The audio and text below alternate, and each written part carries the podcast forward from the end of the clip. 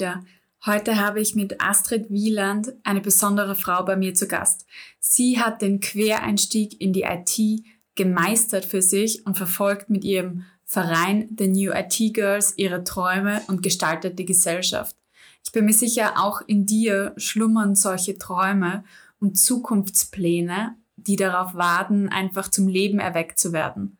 Und wenn du findest, dass genau jetzt der richtige Zeitpunkt dafür ist, dann möchte ich dich dabei unterstützen. Vereinbar ein Erstgespräch mit mir und komm in mein Next Career Level. Es ist die einzige Möglichkeit, 2022 mit mir im Next Career Level zu arbeiten und tatsächlich deinen Purpose, deine Karriereplanung auf das nächste Level zu heben. Ich freue mich auf dich.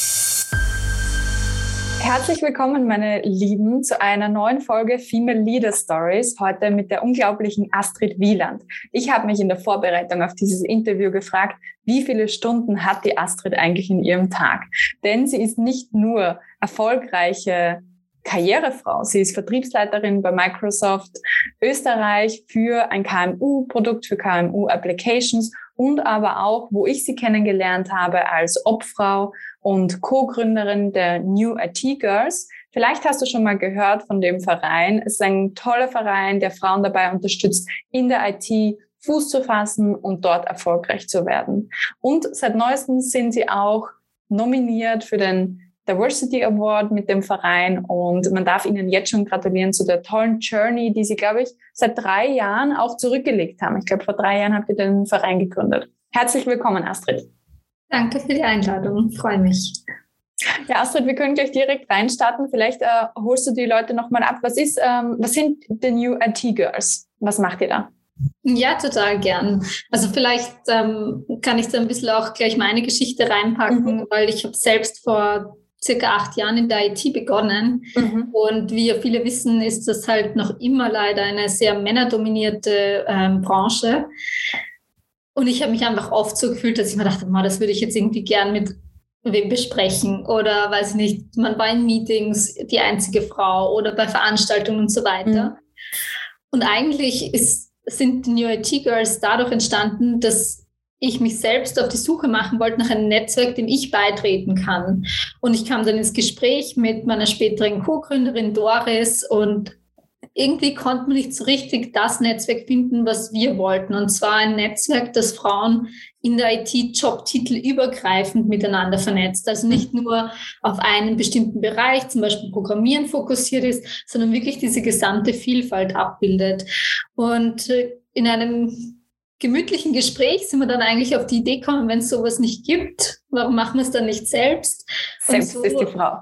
genau. Und so sind dann vor fast drei Jahren jetzt die New IT Girls entstanden, wo wir es uns eben wirklich zum Ziel gesetzt haben, die Vielfalt an Berufsbildern und Berufsmöglichkeiten in der IT einfach abzubilden, mhm. den Frauen eine Community an die Hand zu geben, damit man sich eben traut, auch diesen Schritt zu wagen und dass man so sieht, hey, da gibt schon coole Frauen und ähm, das Feld ist einfach so enorm breit und da findet wirklich jede Frau ihren Platz, die dort einen Platz finden will. Genau, das ist ja auch äh, das, was ihr auch immer sagt ja, in euren Posts und immer kommt das rüber, dass es einfach so vielseitig ist und dass IT nicht nur Coden heißt und still im Kämmerlein sitzen, das ist eigentlich nicht mehr das Bild, was zeitgemäß ist für die IT, sondern es gibt einfach ur viele verschiedene Bereiche, UX, aber auch Vertrieb ZB, wo du tätig bist oder ähnliche. Ja, also es bietet wirklich für jede Frau eigentlich eine gute Chance. Und du hast auch schon gesagt, Quereinstieg ist ein Riesenthema. Auch wenn jetzt Frauen zuhören, wie sollten die rangehen an ihrem Quereinstieg in die IT? Ich bin ja selbst Quereinsteigerin. Ich habe eigentlich Wirtschaft studiert und bin dann durch Zufall, kann man fast sagen, ähm, in der IT gelandet. Und ich weiß, wie sich das am Anfang anfühlt. Man hat keinen IT-Background, äh, man hat das Gefühl, die reden alle Chinesisch oder sowas, ähm, weil man nur die Hälfte versteht von dem, was, was die Menschen sagen. Und mir ist einfach damals aufgefallen, dass das für mich schon irgendwie eine Hürde dargestellt hat, dass, dass ich mich dann auch so quasi ähm, trau zu präsentieren, weil ich ja eben viel weniger Ahnung jetzt von dem mhm. Fachlichen hatte als vielleicht andere Leute in dem Meeting. Und wir haben uns jetzt überlegt, wie kann man das irgendwie einfacher auch gestalten und, und den Frauen einen leichteren Zugang ermöglichen und haben da haben gemeinsam mit Microsoft und ETC wirklich aus meiner Sicht was Cooles auf die Beine gestellt, und zwar den New IT Girls Boost Camp, Empowered by Skills Campus. Das ist ein achtwöchiges Programm, speziell für IT-Quereinsteigerinnen. Das heißt, man braucht da keine IT-Vorkenntnisse, sondern rein Interesse daran, in die IT zu kommen. Mhm. Und das Ganze setzt sich zusammen aus technischen Sessions, wo ein professioneller Trainer uns begleitet, ähm, zeigt und Dinge lernt, aber, und das war uns ganz wichtig, auch ähm, Soft Skills und Social Skills, die da drinnen sind, weil es genauso wichtig ist, dass ich weiß, wie kann ich mich richtig präsentieren, wie kann ich mein Gehalt richtig verhandeln, wie bewerbe ich mich überhaupt richtig und wie weiß ich überhaupt auch, wo ich hin will, wie erkenne ich quasi auch meine eigenen Stärken und wie kann ich die auch gut artikulieren und in Meetings einbringen. Und ich finde diese Gesamtheit an Programm soll es den Frauen einfach ermöglichen und erleichtern, den IT-Einstieg zu schaffen.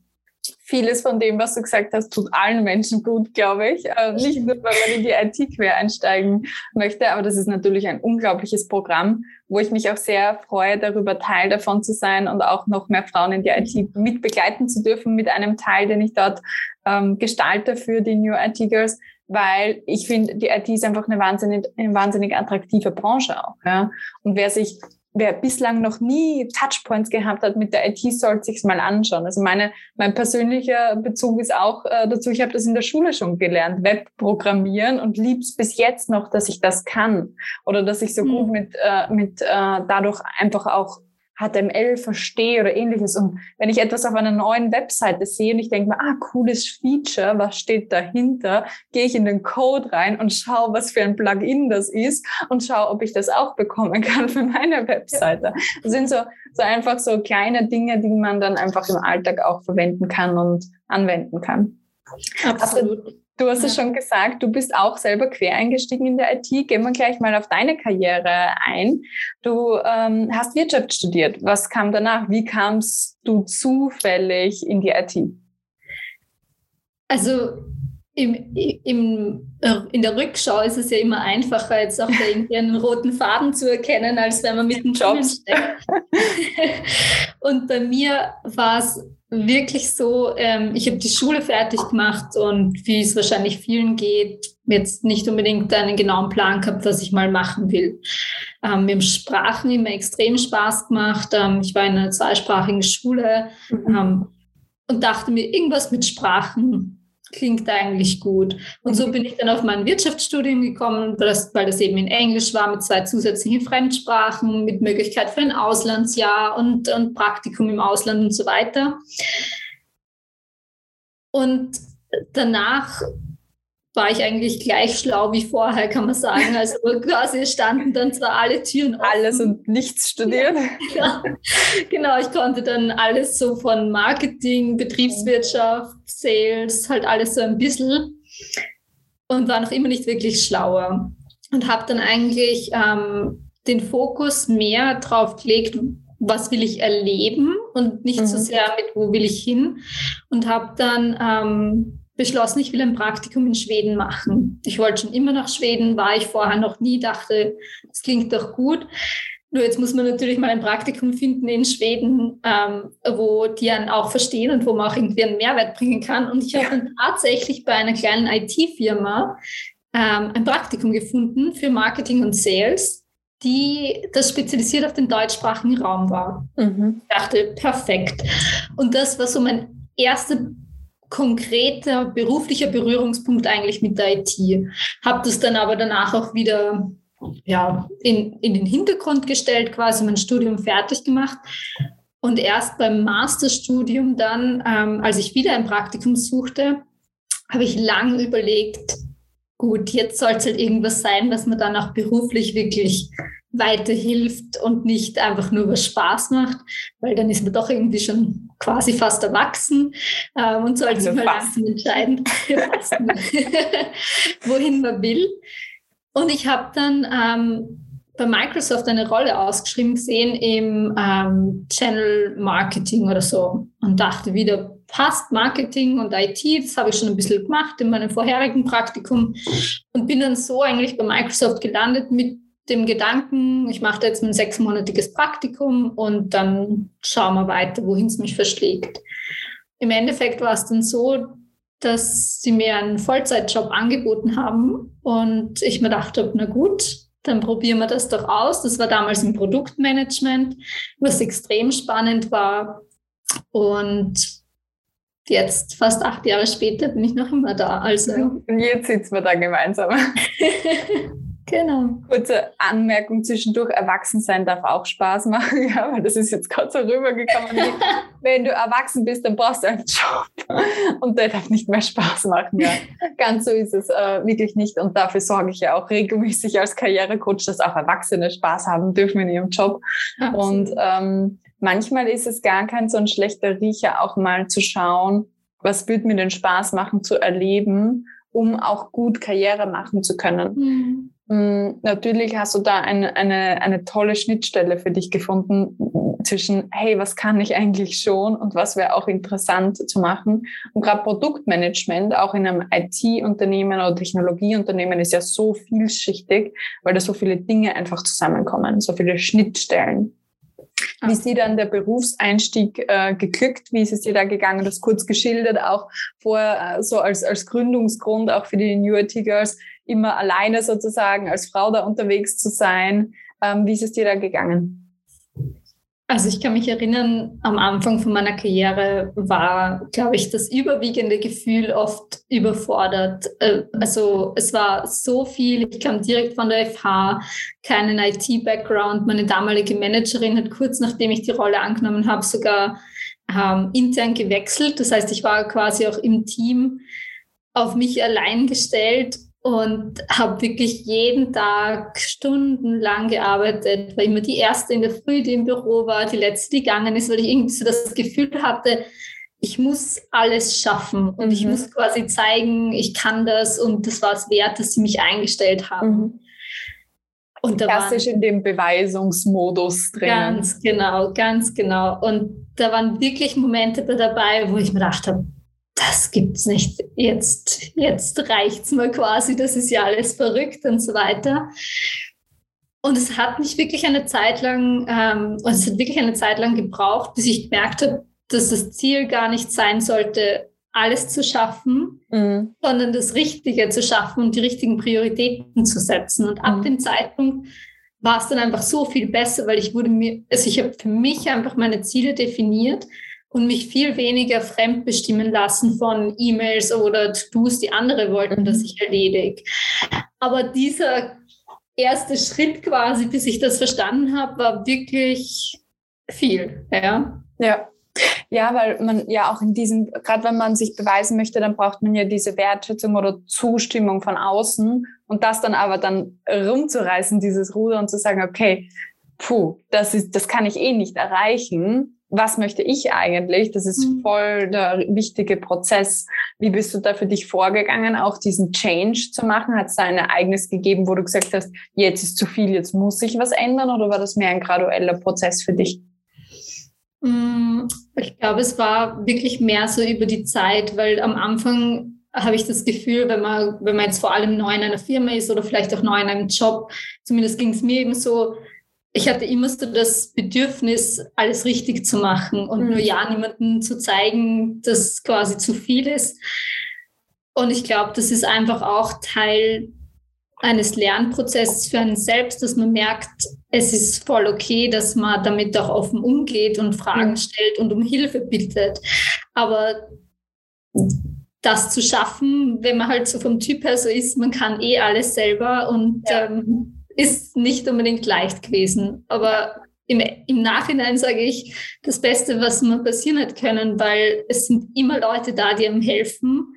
Ähm, es ist so viel einfacher, wenn man sagt, wo man Hilfe braucht und wo man Unterstützung braucht, anstatt versuchen, sich da irgendwie selbst durchzuwursteln. Und heute bin ich sogar so weit, dass ich es vielleicht schon wieder in die andere Richtung ins Extrem treibe, bevor ich versuche, was selbst zu beantworten, wo ich mir denke, ich müsste jetzt irgendwie sicher Minuten oder Stunden lang irgendwie recherchieren. Frage ich mal vorher zwei Leute, wo ich mir denke, die könnten es wissen und meistens schreiben die einfach zurück oder antworten, ja, bitte, da ist die Antwort und du hast da eine Stunde Arbeit erspart. Das ist auf jeden Fall smart, ja. Also das ist sehr gut. Und ich glaube, äh, was auch wichtig ist für alle, die jetzt zuhören, mitzunehmen, ist, dass einem nach Hilfe bitten und Fragen stellen gar nicht schlecht ausschauen lässt. Nämlich das Gegenteil ist eigentlich der Fall. Du sparst Ressourcen und das ist eigentlich für alle super, wenn du einfach smart bist und auch dein Netzwerk erweiterst innerhalb der Firma, wo du dann weißt, okay, den und den kann ich fragen, da habe ich eine gute Beziehung, das passt auch. Ja. Und ich glaube, das ist so häufig die Angst dahinter, ja, ich will nicht blöd ausschauen, wenn ich irgendwelche Fragen stelle. Gut gestellte Frage kann einen total guten Prozess auch anstoßen. Ja. Ähm, entweder wissen es viele andere vielleicht auch nicht und müssen auch selber drüber nachdenken. Oder die Frage ist echt gut gestellt und man denkt sich, hm, das ist eine interessante Frage. Darüber haben wir noch gar nicht nachgedacht. Das kann auch extrem positive Effekte haben. Und das, damit triffst du wirklich äh, einen Punkt, weil ich kann mich ja an ein Meeting erinnern, wo wir drinnen gesessen sind und ich mir dachte, ich habe keine Ahnung, wovon die alle reden. Und die, die Vortragende war aber so überzeugt und alle sind drinnen gesessen und haben so genickt. Und ich habe mir gedacht, okay, bin ich die Einzige, die nicht versteht, worum es geht. Und dann habe ich mir auch gedacht, ich frage jetzt einfach. Und auf einmal kam raus, dass mehr als die Hälfte im Raum nicht genau gewusst haben, worum es geht. Aber es hat sich halt keiner irgendwie sagen trauen und haben sich gedacht, wenn sie nur nicken, dann fällt schon nicht auf. Voll. Und, und, im Endeffekt war es dann total positiv, weil dann irgendwie rauskam, ah, okay, wir müssen eigentlich nochmal einen Schritt zurück mhm. und quasi so das größere Bild erklären. Und mittlerweile ist es echt so, auch als, als Vertriebsleiterin, das ist mein Tipp Nummer eins an alle, die neu zu uns kommen. Mhm. Erstens Fragen stellen. Es gibt wirklich, und ich weiß, dieser Spruch ist so abgedroschen, aber es gibt keine dummen Fragen. Weil wenn ich mir denke, also das Einzige, wo ich sage, was vielleicht ähm, irgendwann nervt, ist, wenn man schon hundertmal erklärt hat und mhm. sich die Person einfach nicht merkt. Ja. Okay. Das ist nervig.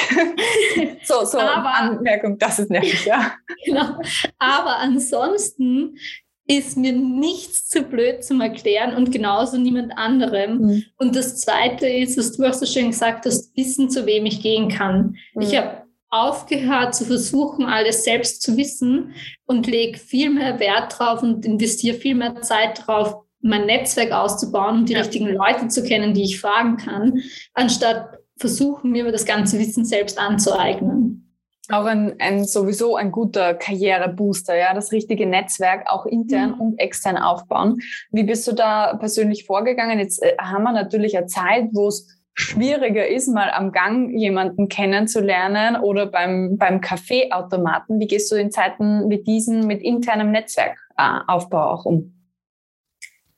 Also ich muss sagen, die erste Zeit, ähm, ich bin ja 100 Prozent im Homeoffice, das mhm. heißt eigentlich gar nicht im Büro. Und in der ersten Zeit ist mir das wirklich abgegangen, weil ich einfach gemerkt habe, dieser informelle Austausch eben mal so zwischendurch auch mit Leuten, mit denen man nicht direkt vielleicht jeden Tag zusammenarbeitet, fehlt einfach. Und was wir dann ins Leben gerufen haben, ähm, bei Microsoft jetzt, ich habe ähm, mir gedacht, es wäre doch irgendwie cool, wenn man trotzdem so Mittagsdates oder sowas haben könnte. Und äh, ich habe mich dann mit einer zweiten Kollegin auf die Suche gemacht, wie man das umsetzen könnte. Wir haben ja intern ähm, einen eine Möglichkeit, quasi so kleine Apps zu erstellen ähm, mit einem Produkt von uns. Und ich habe gesagt, das gibt es ja sicher nicht, dass man da nicht irgendwie einfach Leute matchen kann. Und nachher haben wir tatsächlich ähm, in Deutschland schon sowas ähnliches gefunden und haben uns mit denen zusammengetan und haben eine Meet and Eat App gelauncht, wo man sich eintragen kann und dann wird mir jedes Monat per Zufall mit einem anderen Kollegen oder einer Kollegin gematcht und kann sich mit der dann ein virtuelles Lunch-Date ausmachen. Mhm. Und das ist eben so cool, weil es sind halt Leute dabei, mit denen habe ich beruflich direkt jetzt gar nichts zu tun. Ich weiß vielleicht nicht mal, was die eigentlich genau machen bei uns ja. und kenne sie nur vom Namen. Und nachher unterhaltest du dich einfach mal so eine halbe Stunde, Stunde mit denen, die erzählen dir, was sie in ihrem Job so machen oder in der Abteilung. Du erzählst ihnen von dir, ihr redet so ein bisschen Smalltalk und du hast zumindest ein bisschen den Ersatz für dieses zufälligerweise im Gang treffen. Für dieses Office Life, ja. Also ich muss dir sagen, ich habe noch nie vom Bildschirm mit jemandem gegessen. Wie ist das? Ähm, also das Lustige ist, sie heißt Meet and Eat. Die meisten mieten nur ohne zu essen. Ja, das denke ich mir ähm, fast. Hin und wieder habe ich schon gegessen, aber es ist mm, ja mühsamer als in Real Life, weil du siehst ja. dann nicht so gut, dass der gerade noch was im Mund hat oder so und dann versuchst zu antworten. Also ja, meistens ist es mehr Eat, äh, mehr Meat als Eat. Ja, das stimmt. Also äh, so nehme ich es auch, weil ich meine, ähm, ich mache ja auch fast nur ausschließliche so Netzwerktreffen, vor allem so das erste. Und da reichen 20, 30 Minuten meistens halt dann auch, weil man schon sehr fokussiert ist auch auf die mhm. andere Person. Wenn du lunchen gehst, dann ist alles andere halt auch wichtig rundherum mhm. und so bist du eigentlich schon sehr fokussiert im Gespräch. Und da gibt's ur viele solche Lösungen intern, ja. Und so wie du jetzt gesagt hast, wenn sowas bei euch in der Firma noch nicht gibt, dann macht man es halt einfach. Ja, es muss ja gar keine App sein. Man kann das auch sehr manuell per Zufallsgenerator machen Absolut. oder so. Man muss sich einfach nur drum kümmern. Und ich glaube, das ist das, was man merkt bei dir, Astrid, wenn du meinst, hey, das möchte ich haben, das gibt's doch nicht. Wer könnte noch davon profitieren? Und dann machen wir das einfach gemeinsam. Und das ist einfach so schön, dass, äh, dass man merkt, jeder kann die eigene Umgebung beeinflussen. Und das ist, finde ich, ein super Takeaway egal was dich im, im Leben stört, check mal, ob du nicht etwas machen kannst dagegen ähm, oder dafür, dass es anders ist. Und ähm, gerade dieses, dieses Empowerment, was man spürt, wenn sowas dann aufgeht und irgendwie Leute machen mit und es ist die eigene Idee, ist super. Ja, absolut. Sharing is Caring. Kennst du jemanden, der diese Karrierestory unbedingt hören muss? Dann teile jetzt gleich den Female Leader Stories Podcast mit ihr oder ihm.